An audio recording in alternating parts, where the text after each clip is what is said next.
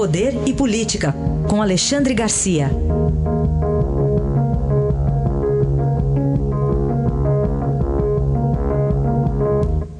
Alexandre, bom dia. Bom dia, Heisen. Vamos começar com esse pronunciamento de ontem do procurador-geral Rodrigo Janot. Não foi flechada, então, dessa vez, né? Bom, se foi flechada, foi no próprio pé, né? É. Talvez tenha sido a última flechada, a derradeira, né? Uh, revelou aí que o, o, auxiliar dele ajudou a delação de Joesley quando ainda estava no, na procuradoria, né? E que Temer tinha razão quando fez a, quando acusou, quando insinuou que Marcelo Miller estaria teria saído só para fazer isso e ganhar dinheiro. Né?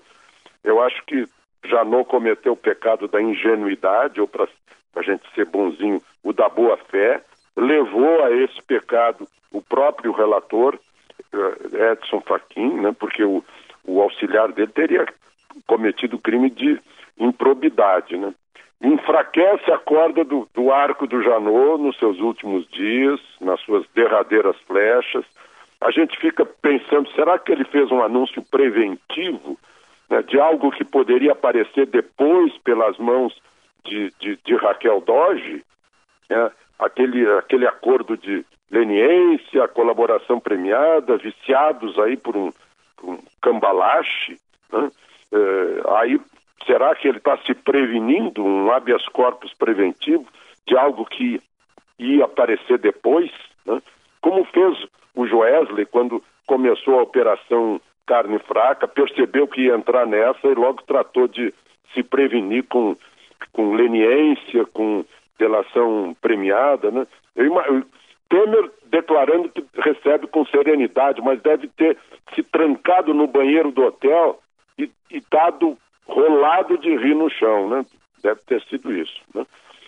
Agora a gente fica pensando, tudo isso que prejudicou a economia, derrubou o otimismo, a expectativa otimista de maio, né? o país estava se recuperando, agora com que cara ficam né? Aqueles que manejaram bola de cristal o tempo todo por aí. Né? Eu pergunto de novo de quem é o dinheiro da mala do Rodrigo, do Rodrigo Rocha Louro, pagava o quê? Né? Está quase na hora de se saber melhor isso, né? essa história de livrar uns para pegar, pegar outro. Né? Enfim, é, eu acho que a gente fica pensando em dois poetas brasileiros, no, no Drummond e agora José, né? que a festa acabou, a luz apagou, o povo sumiu, a noite esfriou e agora José e agora você. Ou no Manuel Bandeira, no pneumotórax, a única coisa agora é tocar um tango argentino. Olha que belas lembranças aqui você fez agora, hein? Vou, dá uma pegar os livros em casa, reler, tá até.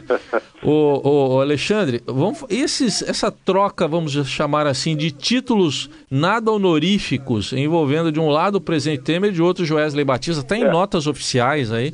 Eu acho que isso foi horrível, né? Começou com essa nota desastrada da presidência da República, uma que mostrando que Temer estava com, com, medo da delação do, do Lúcio Funaro. Né? Uma nota já tentando descaracterizar né? aquela velha, lá do direito romano, lá atrás, né? descaracteriza o, o, o, o acusador para tentar descaracterizar a acusação. Né? Tomou, tomou dianteira nisso, também preventivo. Depois, a nota da presidência da República chama Joesley de grampeador-geral da República. Aí Joesley revida chamando Temer de ladrão-geral da República que envergonha o Brasil. Aí eu eh, também vejo duas semelhanças aí entre dois presidentes cujos nomes começam com T e tem cinco letras no nome, eh, mas a semelhança vai além disso, né?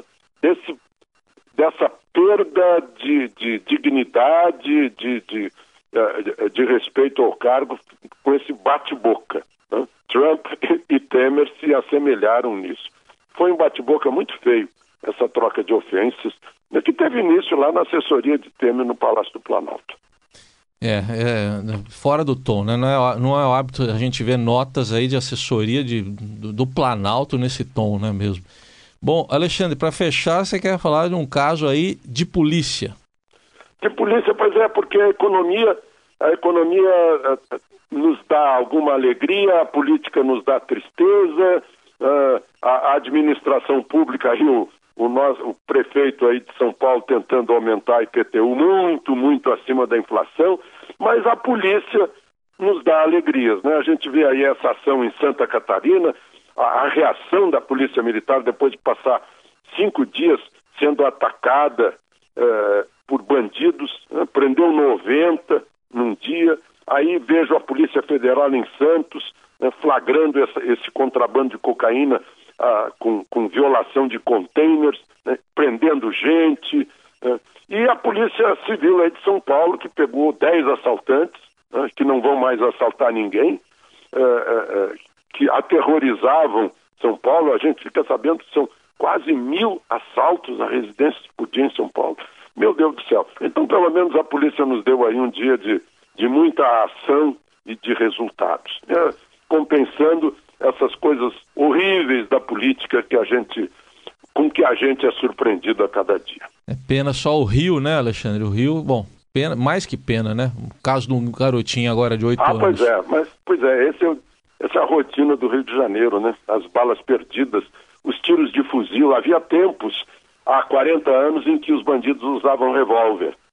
Aí não tinha bala perdida, agora não, agora é fuzil. É, a mais nova vítima, um menino, o Renan, apenas oito anos. É isso. Obrigado, Alexandre. Até amanhã. Até amanhã.